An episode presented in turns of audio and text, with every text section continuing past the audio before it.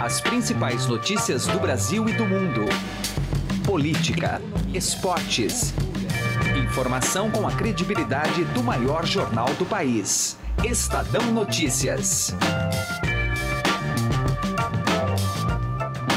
Olá, eu sou Emanuel Bonfim e está começando a partir de agora mais uma edição do Estadão Notícias, nosso podcast com análises, entrevistas e informações sobre os temas mais importantes do momento no Brasil e no mundo. A história de superação que conhecemos da pesquisadora brasileira Joana Dark Félix de Souza, motivo de dezenas de prêmios e projeções midiáticas, não é tão perfeita quanto parece. Em apuração dos repórteres do Estadão Felipe Resque e Renata Cafardo, se descobriu inúmeras inconsistências na trajetória e no currículo defendido pela professora.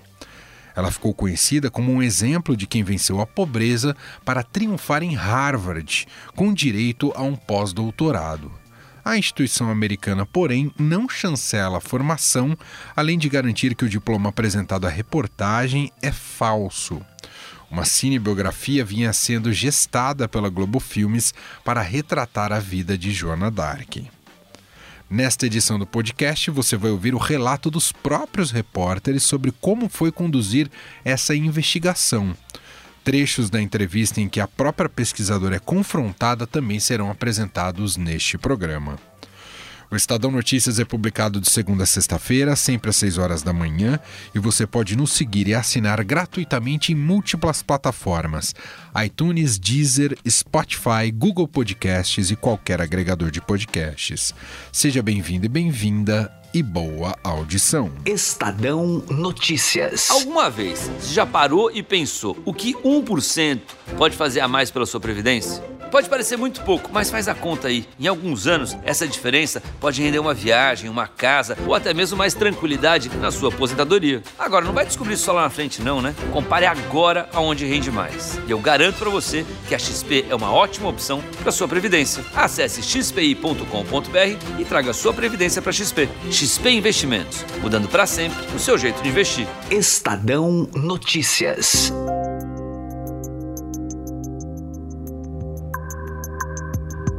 A história da menina pobre que entrou na faculdade aos 14 anos e se tornou PhD em Química pela Universidade de Harvard é mais um exemplo de perseverança e luta. Aí eu passei nos três vestibulares com 14 anos. É, aí meu pai falou assim: não, vamos fazer a matrícula, pelo menos você não perde a matrícula, porque você tinha dois dias ali para fazer a matrícula, Sim. senão você perdia. Então, aí eu terminei a graduação, né, com 17 anos e já comecei o mestrado.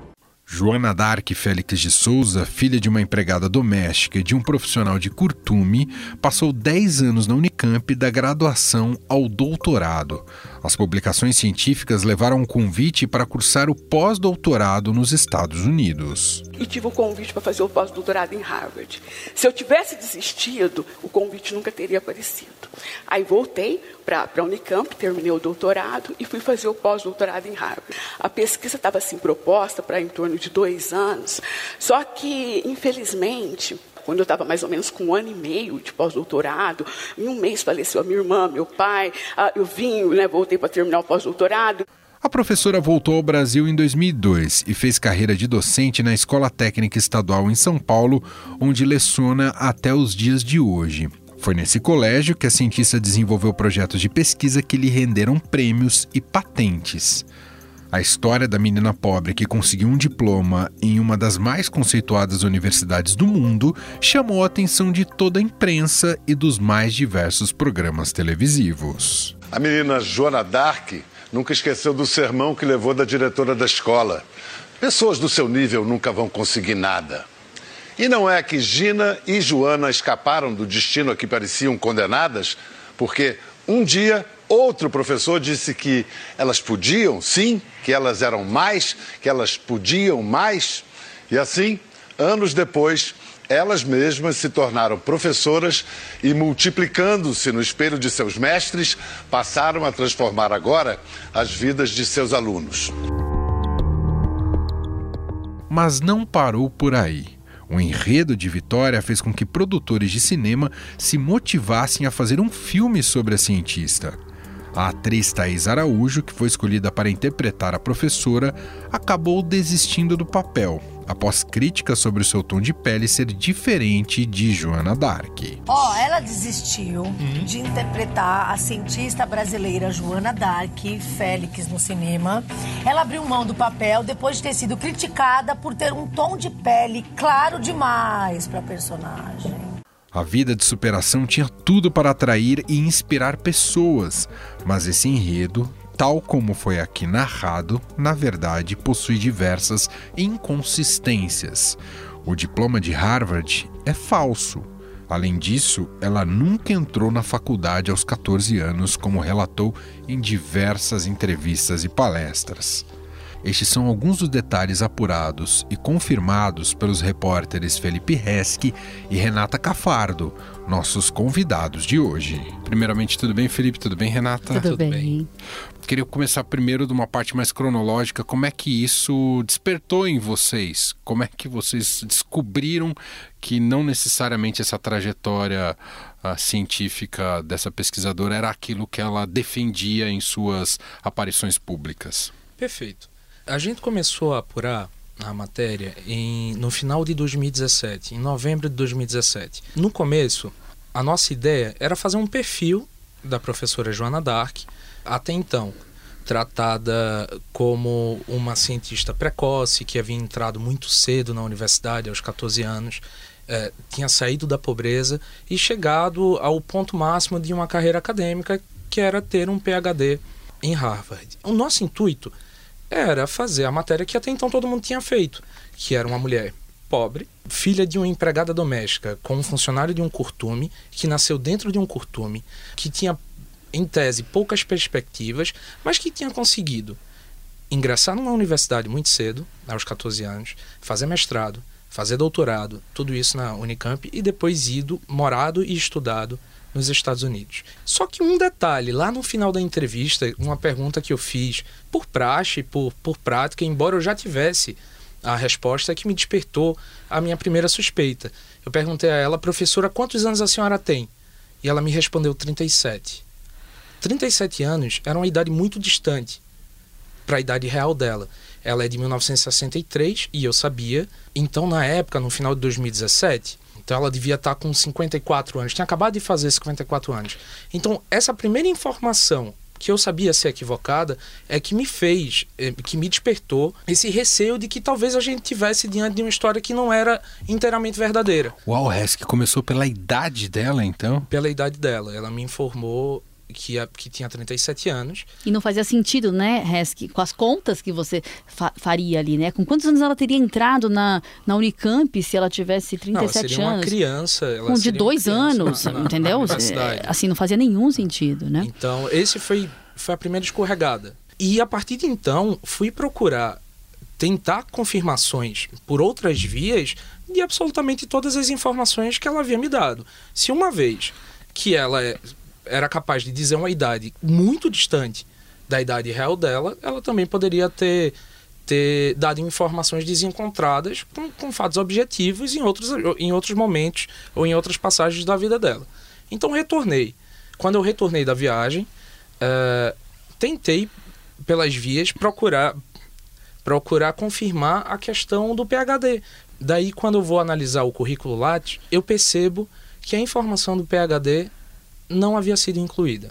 Ela não constava inicialmente do currículo oficial da professora. Então, quando eu retornei a ela, tornei a questioná-la, eu questionei da idade, que eu sabia ser falsa, e perguntei, professora, por que o PhD da senhora não consta do currículo Lattes? E Algo daí... tão importante não estar no Lattes, né? Chamou a atenção dele. Título mais relevante, em tese, né? Sim. Exato. Uh, e a última essa consulta foi feita no final de 2017, a última atualização havia sido feita em 2015. 2015 é uma data posterior, posterior ao período em que ela diz ter feito o PhD em Harvard. Então não fazia sentido ela não constar do currículo a priori. E eu, e eu aguardei a explicação da professora. A professora me retornou dizendo: Olha, em relação à idade, a entrevista foi feita na frente de uma aluna. Havia uma aluna presente no momento da entrevista. Eu fiquei constrangida e, e falei uma idade que não era minha. Em relação ao PhD, eu tenho um certificado e posso enviar para vocês. E ela enviou à reportagem um diploma. um diploma de PhD da universidade, que depois a gente confirmou que era um diploma falso. Então, esse, esse negócio de diploma foi o seguinte, foi um, um jornalista lá em Franca, eu esqueci agora o nome dele, e ai, eu vou, vou, tentar lembrar aqui, ele até conversou comigo, conversou com os alunos em Franca, aí depois ele acho que pediu uh, as lista de, de prêmios, premiações, essas coisas, né? Da, dos órgãos que tinha ganhado premiação. Então, porque assim, eu não, eu não concluí o pós-doutorado né? E foi, conversei bastante com o coordenador, a proposta, comecei, fiz até algumas coisas a, em Franca, na, na, escola, algumas coisas, porque eu não, não concluí. Aí, a senhora mandou um diploma aqui para o jornal, eu tenho um diploma seu.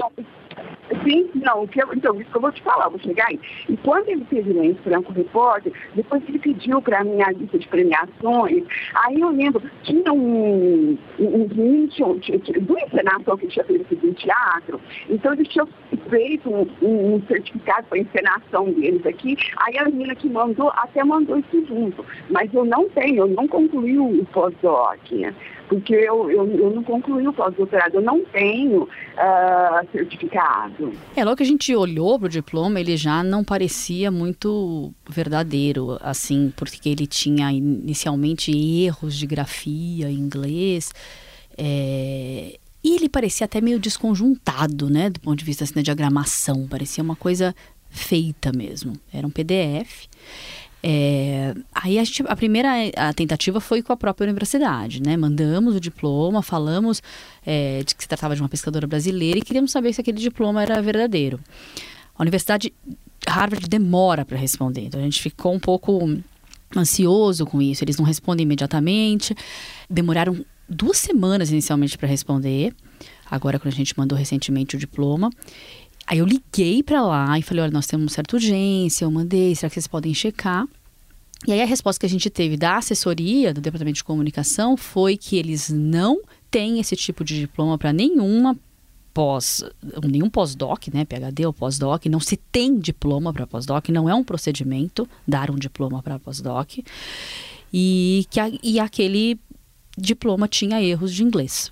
É, é, Harvard mencionou, só não falou especificamente dela, se ela era, se ela não era de Harvard, mas disse que aquilo não era um procedimento comum. Aquele diploma não poderia existir porque não existem diplomas desse tipo, né? Não se referiu a ela especificamente. Aí a gente achou que precisava de mais, buscar mais informações com relação a Harvard. Então a gente consultou dois ex-alunos de Harvard que têm acesso ao site de alumni, né? Alumni são os ex-alunos de Harvard e é, um, e é, um, site fechado. Só quem é alumni de Harvard tem acesso.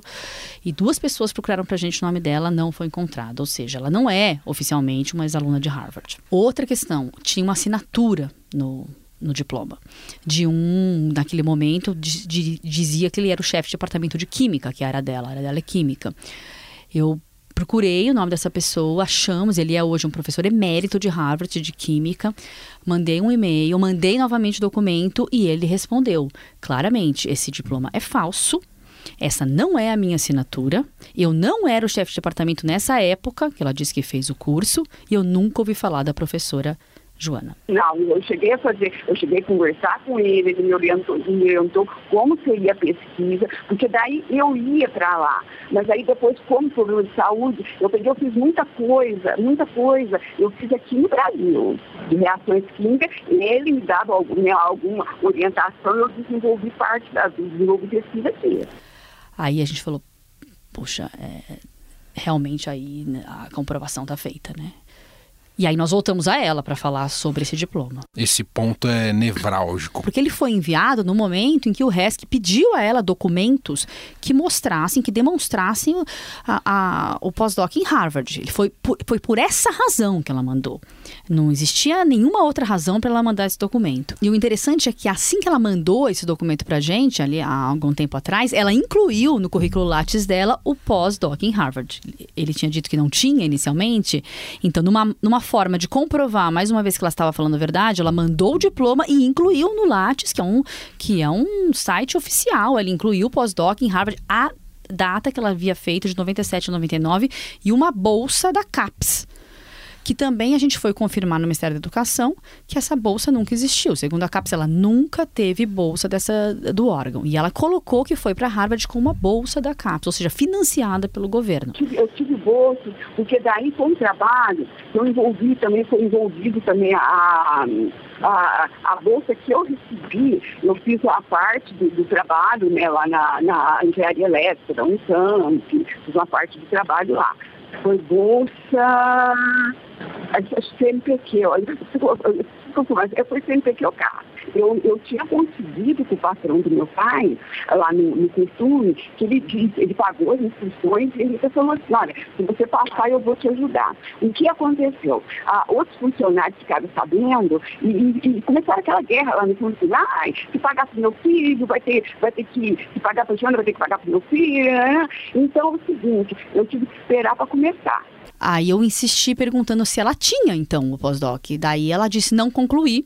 Pergunto se ela morou em Cambridge, que é a cidade onde fica Harvard, disse que não morou. Eu participei até de um congresso lá, na, na, lá, em, lá em Boston, cheguei a participar de congresso. Quando eu, eu fui lá, eu ficava, eu pagava lá, tipo, uma, era uma casa lá, uma senhora, pagava e ficava lá. Mas nunca tive residência fixa, isso não. E que as pesquisas foram feitas no Brasil. Não é possível você fazer um pós-doc em Harvard pesquisando no Brasil. Um pós-doc tem que ser feito no laboratório do pesquisador de Harvard, sob orientação desse pesquisador, que normalmente é um top de, carreira, esse pesquisador. Então você tem que pesquisar lá dentro, é como se fosse um estágio feito no laboratório de um super, super top é, pesquisador de Harvard. Ela tem que estar lá. Não existe pós-doc à distância né? Isso não uhum. Ou você faz um, um o pós-doc é um trabalho num determinado local no, de, de, de, da ciência, né? Não, não dá para você fazer de outro lugar conversando. Você pode, pode haver inúmeras colaborações entre cientistas do mundo inteiro, mas isso não configura pós-doc não configura um título de, de pós-doutorado. Você, você, porque ela, ela diz muito que falou com o orientador, na verdade, esse orientador já morreu, o nome que ela deu que falou. A gente não conseguiu comprovar se houve essa, eh, esse tipo de conversa. Mas esse orientador de Harvard. É, o nome que ela deu é um não químico existe, é, renomado de Harvard, já falecido. Já falecido. Então a gente não consegue saber se de fato houve essa conversa. Mas o fato é, nós não conseguimos comprovar nenhuma passagem dela por Harvard. Entendi. Voltar um pouco ao, a máxima do Orson Welles, o que é falso, o que é verdadeiro. Vocês acham que já deixaram claro os pontos mais centrais do que é falso e do que é verdadeiro, então, da biografia dela, Resk. Muitas coisas são verdadeiras, inclusive ela tem um diploma muito interessante do ponto de vista da, da, da, da academia brasileira. Ela tem uma graduação pela Unicamp, que é uma universidade super conceituada. Uh, e vale... Desculpa fazer um parênteses. Não, é, não foi com 14 anos. Ah. E aí, não foi com 14 anos. Isso não foi. Uh, nós fomos apurar todos os elementos em que em que ela afirmava sobre a narrativa dela e um dos pontos centrais era de que ela era uma cientista precoce, havia entrado, havia entrado na universidade muito, aprendeu a ler com 4 anos, lendo o Estadão, é, entrou na universidade aos 14, se, se formou aos 17, então tinha toda uma narrativa de uma cientista precoce. Essa apuração foi relativamente simples, a gente pediu a data de matrícula para a Unicamp. E a data de matrícula é de 1983. 1983 ela tinha 19 para 20 anos na matrícula 19 anos. Ela voltou a ser questionada sobre a questão da idade e aí ela traz uma nova versão. A nova versão que ela traz, que contraria uma série de palestras que ela já deu, uma série de entrevistas que ela já concedeu, inclusive a entrevista que ela concedeu para mim lá em 2017. É, você quer, você quer, você quer, você quer o diploma, você quer tudo? Não, não, eu quero só saber quantos anos a senhora tinha.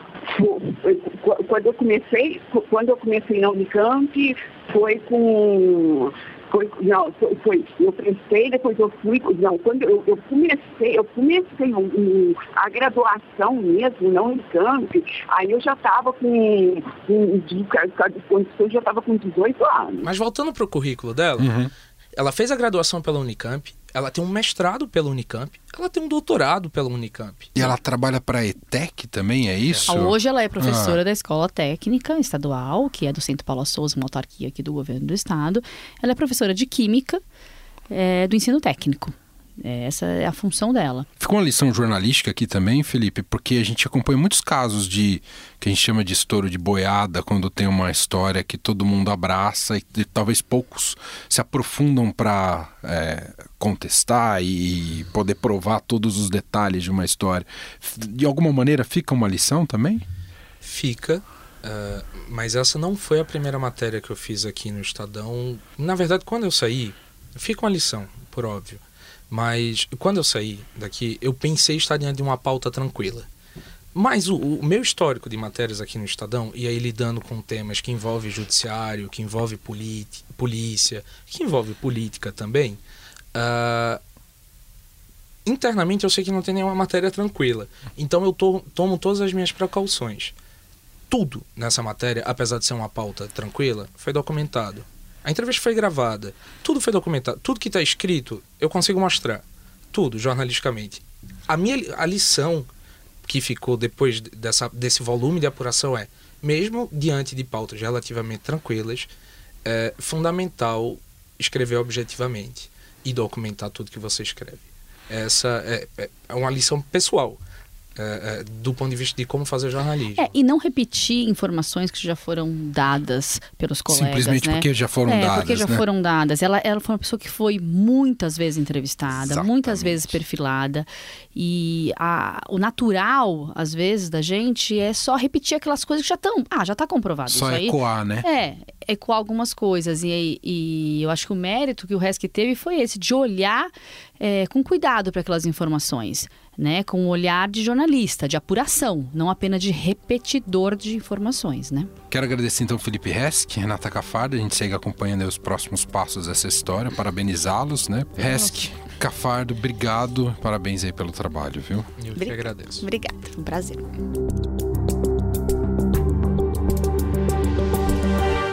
Estadão Notícias. Direto ao assunto com José Neumann e Pinto.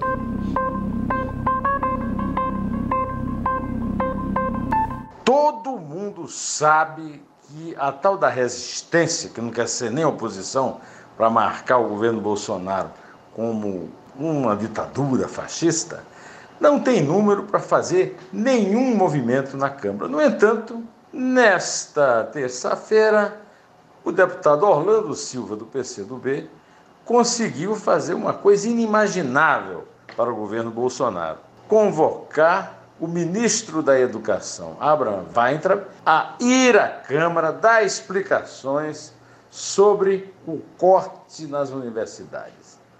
Sabe quantos votos ele obteve para essa convocação?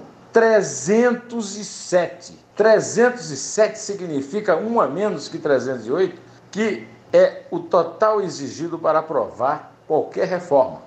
Caso, por exemplo, da reforma da Previdência, que o governo considera sua tábua de salvação. É claro que isso aí foi resultado de uma aliança com quem? Com o Centrão. Só que desta vez não deu para o PSL nem sequer dizer que, olha, isso aqui também nós queríamos, nós queríamos que o ministro fosse explicar, porque o PSL votou contra votou contra e levou uma goleada histórica.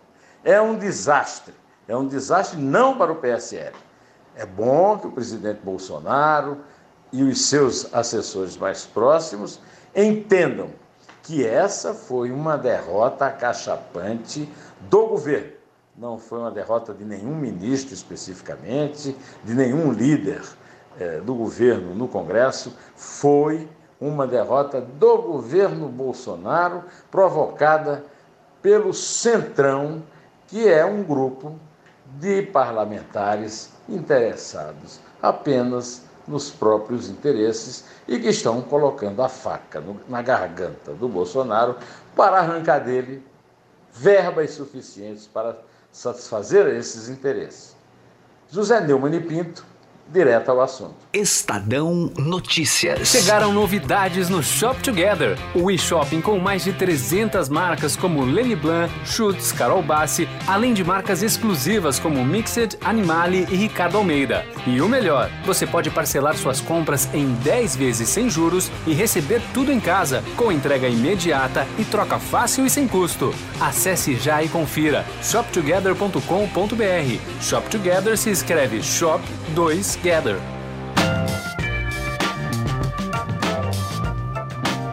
O Estadão Notícias desta quarta-feira vai ficando por aqui. Contou com a apresentação minha, Emanuel Bonfim, produção de Gustavo Lopes e montagem de Nelson Volter.